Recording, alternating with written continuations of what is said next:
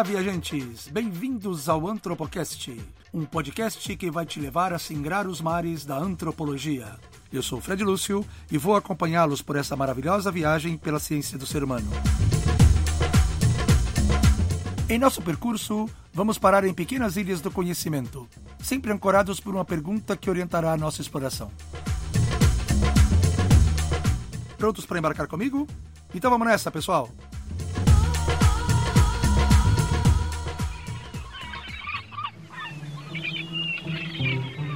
Nossa parada agora será um mergulho. Ciência e religião no século XVIII.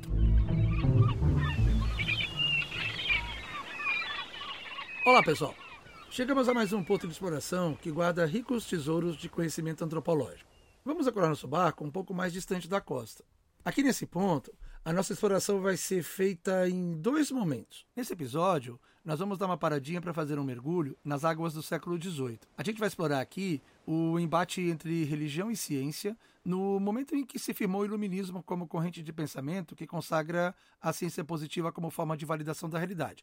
Lembrando, pessoal, que a gente não vai fazer um, um mergulho, um aprofundamento no iluminismo, mas nessa questão específica, porque ela é importante para a consolidação da ciência. Em seguida, já na ilha, em terra firme, nós vamos percorrer as trilhas do interior da ilha para a gente poder explorar a febre de classificação do século XVIII e a institucionalização do sistema científico, tal como a gente conhece até hoje. Isso vai ser feito no próximo episódio.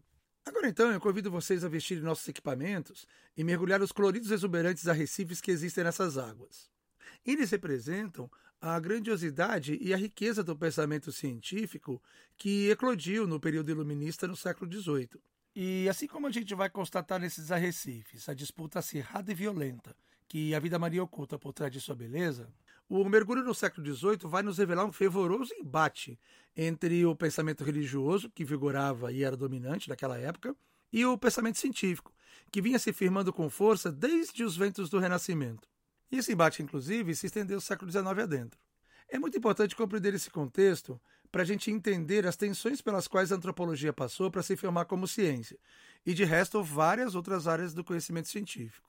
Então, nessa etapa do lugar de âncora, vamos usar um lastro para esse nosso mergulho, que será a pergunta: que aprendizado a gente pode tirar do embate entre ciência e religião no século XVIII? Qual foi o seu legado? Enquanto nos preparamos com as nossas vestes e equipamentos, vamos recuperar alguns pontos importantes que a gente já viu em episódios anteriores e que vão ajudar a gente a entender melhor esse quadro. Um aspecto que é importante ressaltar é que, embora a preocupação com o outro, com a diversidade, seja tão antiga quanto a humanidade, foi somente no século XIX que nasce a ciência antropologia propriamente dita, ou seja, quando ela é definitivamente institucionalizada. E nós já vimos também, nas primeiras paradas dessa nossa viagem, o que isso significa que a investigação sobre a diversidade passou a incorporar todos os métodos e procedimentos exigidos pela já consolidada comunidade científica. Isso é um protocolo muito importante e necessário, pessoal, porque as verdades afirmadas pelas descobertas científicas não podem ser gratuitas, não dá para sair afirmando qualquer coisa quando se faz ciência. Elas não podem ser confundidas com opiniões, como muita gente até hoje quer fazer a gente crer. Primeiro, porque essas verdades precisam obedecer a criteriosos métodos e fundamentos. E depois, porque elas precisam ter esses métodos e fundamentos checados, verificados, aprovados e reconhecidos pela comunidade científica. E dentro da comunidade científica, tem especial valor aqueles cientistas que se tornaram referência em suas áreas de conhecimento e servem para dar credenciais para essas afirmações científicas. Por isso é preciso verificar com o máximo de precisão se aquela pesquisa, aquela descoberta ou aquela afirmação que está sendo divulgada, por exemplo, de fato obedeceu o rigor dos protocolos científicos e se ela tem validade. Do contrário, serão meras opiniões dos pesquisadores, e isso as descredencia ao posto de verdade científica. Né? E é contra isso que a ciência se afirma. E como é que se faz isso na prática? Como é que isso é operacionalizado, concretizado? É simples, submetendo essas verdades aos rigorosos rituais que são sistematicamente elaborados nas universidades, nos centros de pesquisa, mas principalmente, pessoal, é, nas publicações e nos congressos científicos, porque esses são os dois grandes momentos em que a ciência reconhece a validade de descobertas e de determinadas afirmações científicas. Que são os dois maiores momentos que a validação desse conhecimento produzido acontece. Afinal de contas, um trabalho para ser aceito numa publicação respeitada ou num congresso importante, ele precisa ter passado por criteriosos processos de verificação para que de fato aquilo seja reconhecido como uma verdade científica. É nesses espaços e eventos que todo o conhecimento produzido no âmbito da ciência é submetido às críticas impiedosas daqueles que têm experiência e conhecem os pressupostos teóricos e metodológicos para se verificar sua consistência. É um trabalho muito sério, muito rigoroso e muito difícil. Reiterando, pessoal, é assim que se faz ciência. Não é afirmando dogmática e aleatoriamente coisas para que as pessoas simplesmente acreditem. Ainda que possa ter essa aparência dogmática, porque afinal de contas, uma vez que eh, toda a verdade científica ela, ela é produto de um trabalho árduo, difícil e geralmente levou muito tempo, todo cientista é bem enfático na hora de fazer suas afirmações.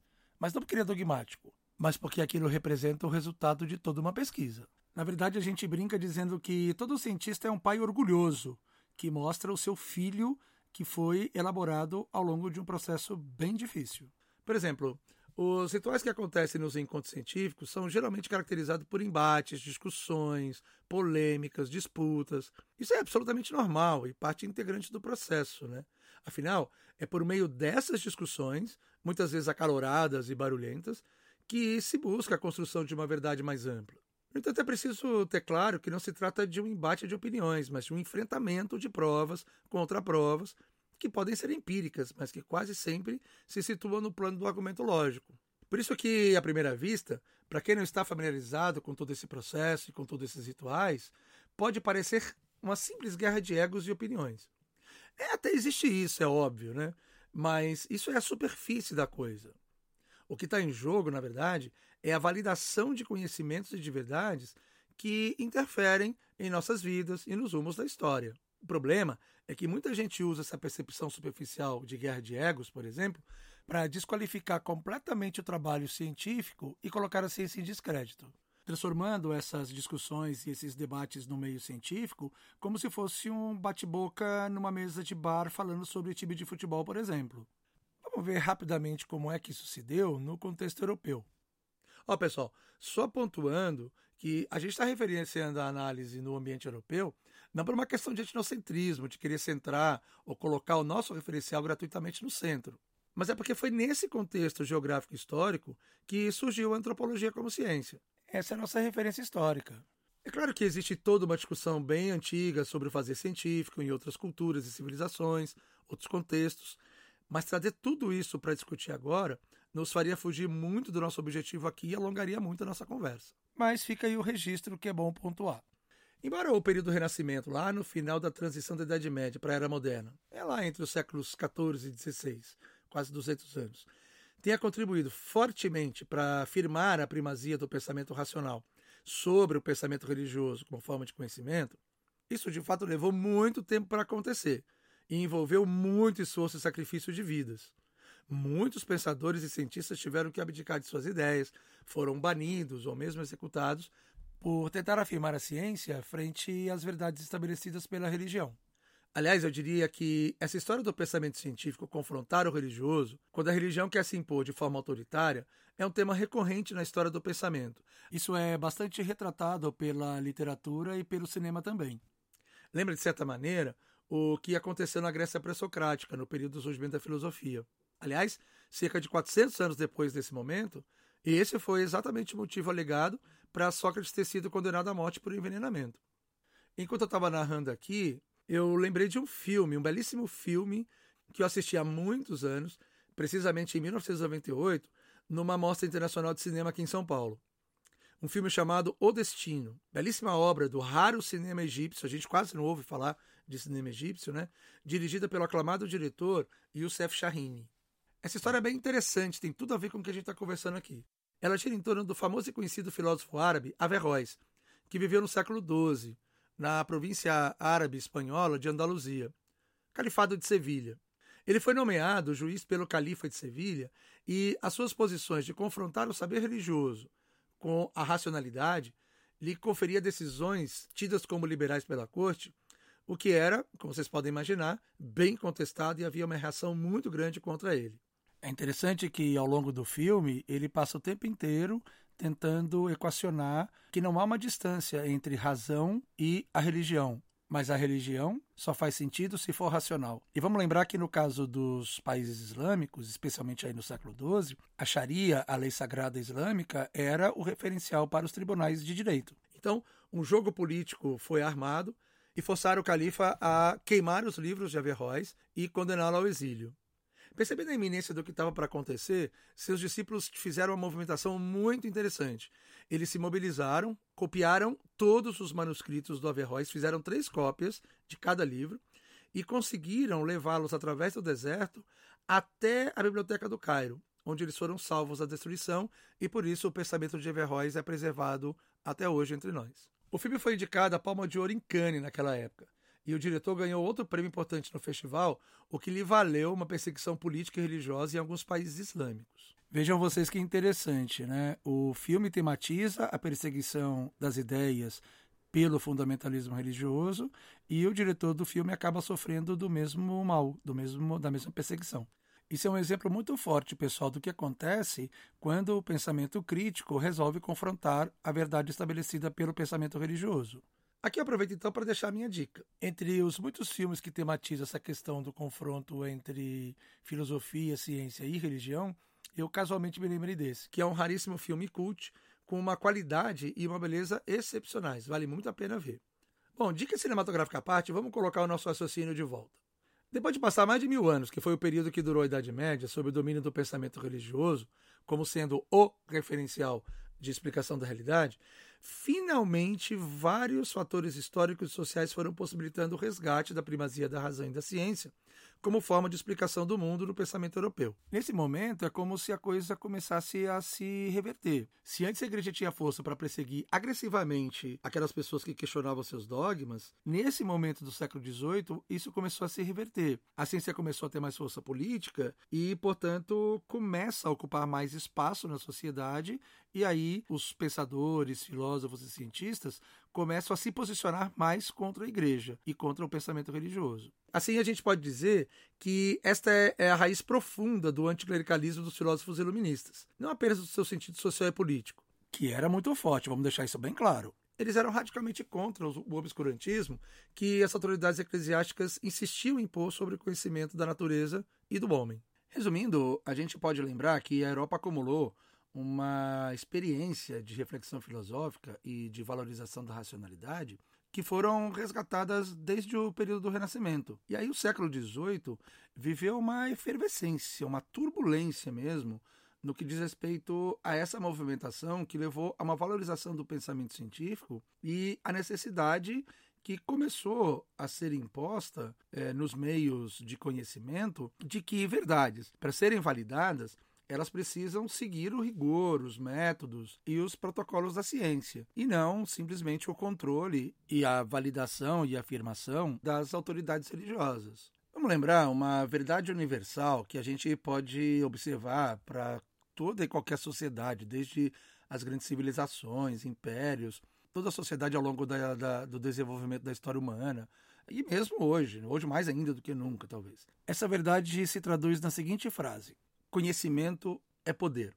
Essa é uma antiga lição da filosofia política, que é o seguinte: o mecanismo mais eficaz para você manter as pessoas sob controle é controlar o que elas pensam e no que elas acreditam. Isso se faz pelo controle da informação, do acesso ao conhecimento. Por isso, a educação e o controle de informação são tão importantes. Observe o que aconteceu na nossa sociedade com relação às mulheres.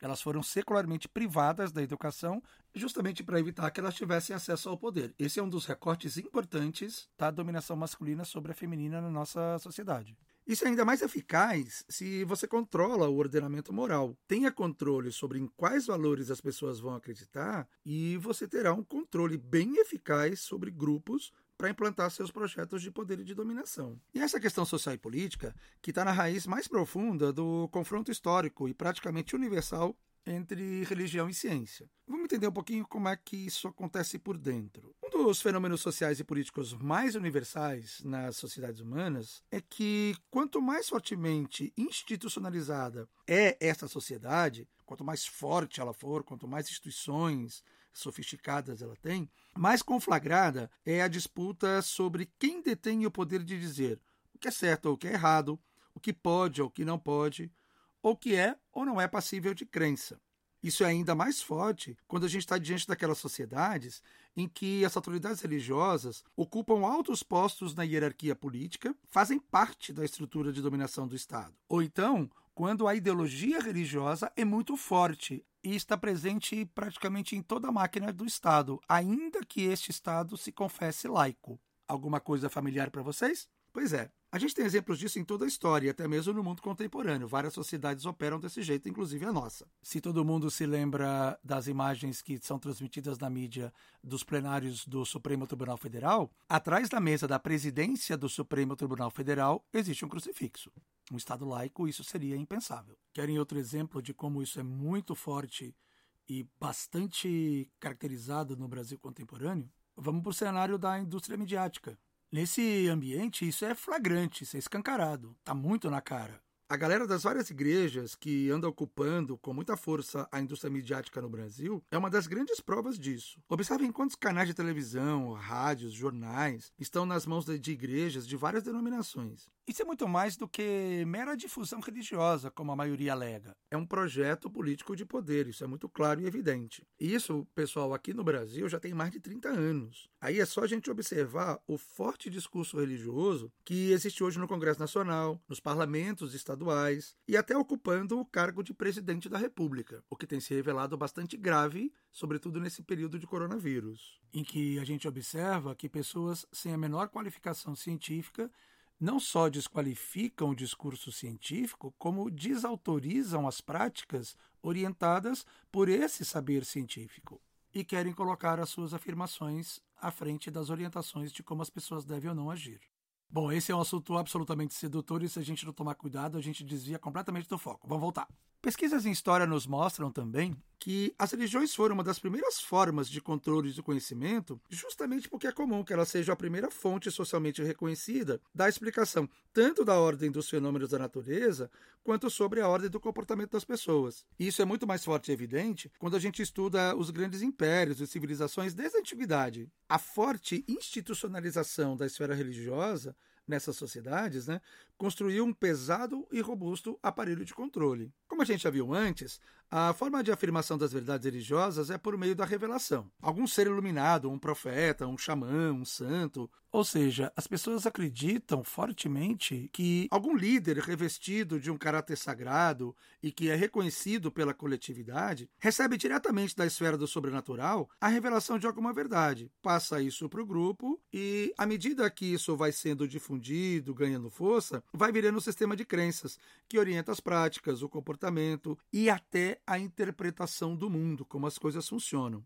Vejam que poder, hein? Aos poucos, isso é incorporado à dimensão religiosa daquela coletividade. Esse é o fundamento da esfera religiosa. Pelo menos um dos fundamentos no sistema de crenças que orienta a esfera religiosa. Claro que isso leva anos, às vezes séculos, para acontecer, principalmente se a gente considera a maneira como esse mecanismo chega até a esfera do Estado e ocupa o lugar do poder. Eu sugiro fortemente que vocês leiam um pouco sobre a história do início e o desenvolvimento do cristianismo, porque ele é um caso bem emblemático desse processo que eu estou descrevendo. Então, para além desse mecanismo religioso que pode gerar todo esse esquema e esse mecanismo complexo que a gente falou agora, historicamente também, a gente constata em todas as sociedades um movimento que a gente poderia chamar de científico, ou seja, aquele que busca saber as razões das coisas, investigando as coisas como elas são, e não mais saber por uma revelação iluminada. E esse movimento geralmente é um movimento posterior a esse da afirmação de verdades reveladas. Geralmente ele vem na sequência dele. É muito comum que ao longo da história a gente encontre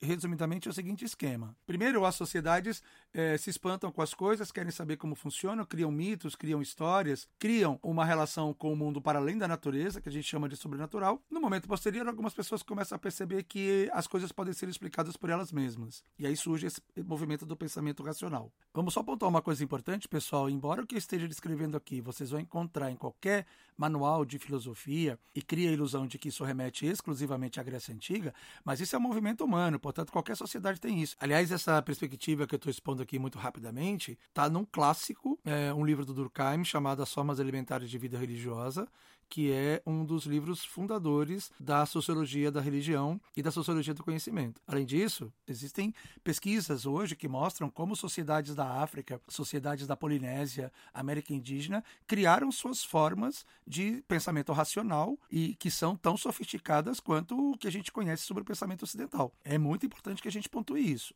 Uma diferença interessante é que nessas chamadas sociedades tribais, que são menores, o que talvez não vá acontecer é esse movimento de tensão entre essas formas de explicação do mundo e o pensamento mítico religioso. As duas coisas estão integradas, como mostra um outro antropólogo chamado Claude Lévi-Strauss. O pensamento mítico é uma forma importante de organização do pensamento rumo à explicação das coisas. É, Durkheim já havia chamado a atenção para isso no livro que eu mencionei. Até porque nessas sociedades não há a institucionalização da religião como existem nas grandes civilizações com Estado, com uma estrutura de poder institucionalizada, formalizada, etc. Só para também pontuar aqui uma, um autor importante, isso vem sendo trabalhado pelo antropólogo Eduardo Viveiros de Castro no Brasil, junto com o antropólogo francês Philippe Descolat, no que eles vêm chamando de perspectivismo ameríndio. A gente vai ter um, uma parada numa ilha só sobre isso.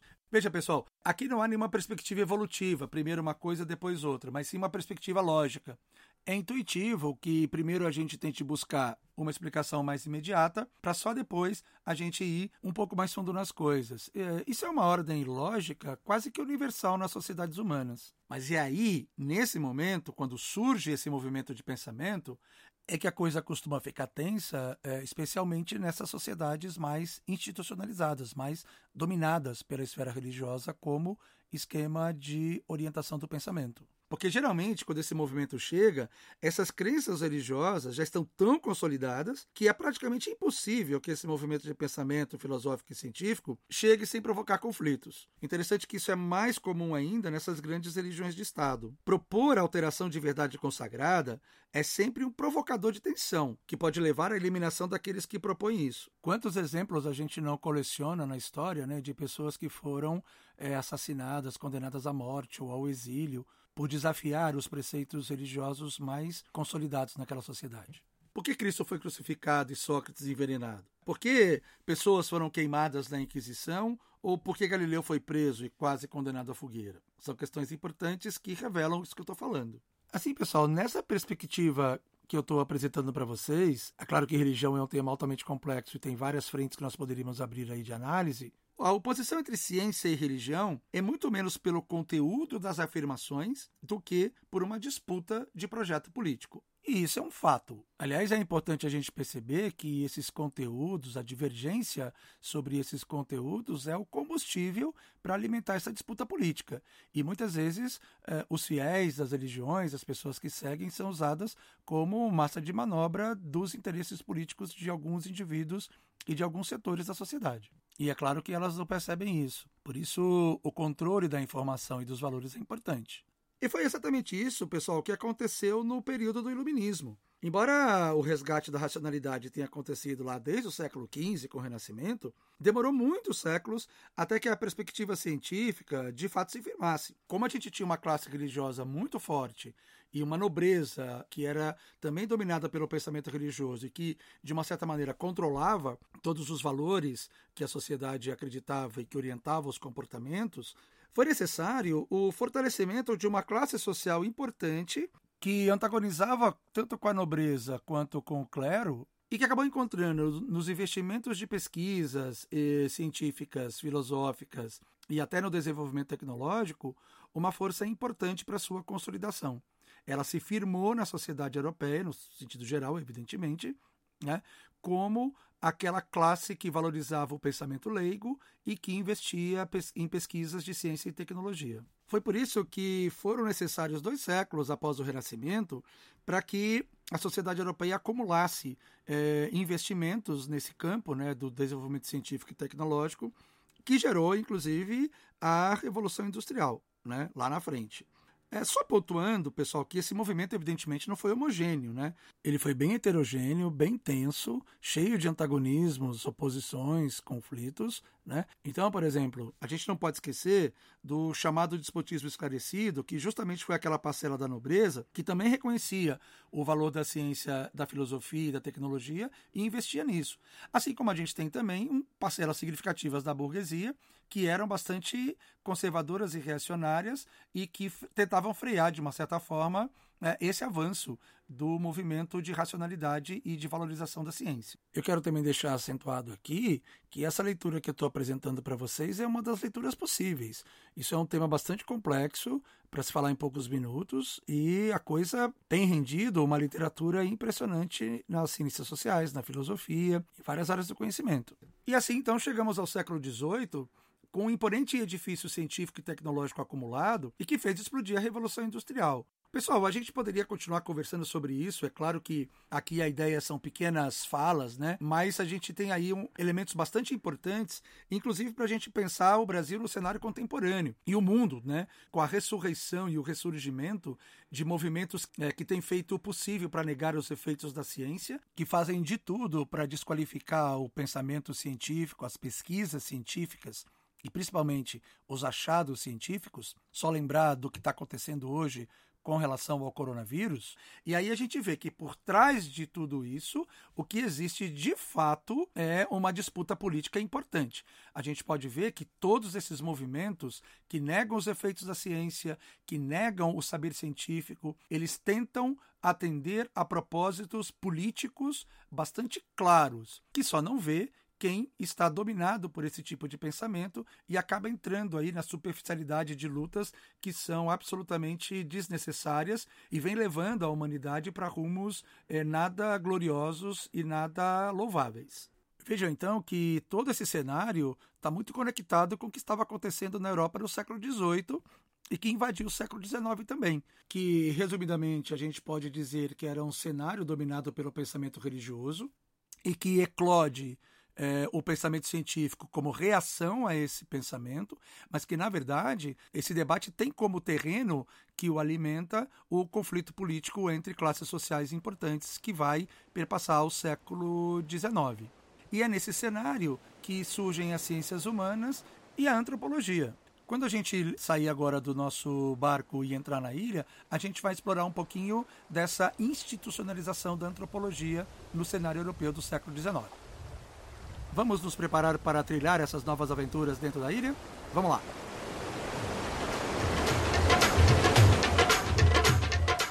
Este foi o Antropocast, um podcast que é uma viagem pela antropologia. Eu sou Fred Lúcio, filósofo, antropólogo e professor universitário. Se você curtiu, curta-nos na sua plataforma de podcast e ajude-nos a divulgar em suas redes. Muito obrigado, pessoal, e até a próxima parada.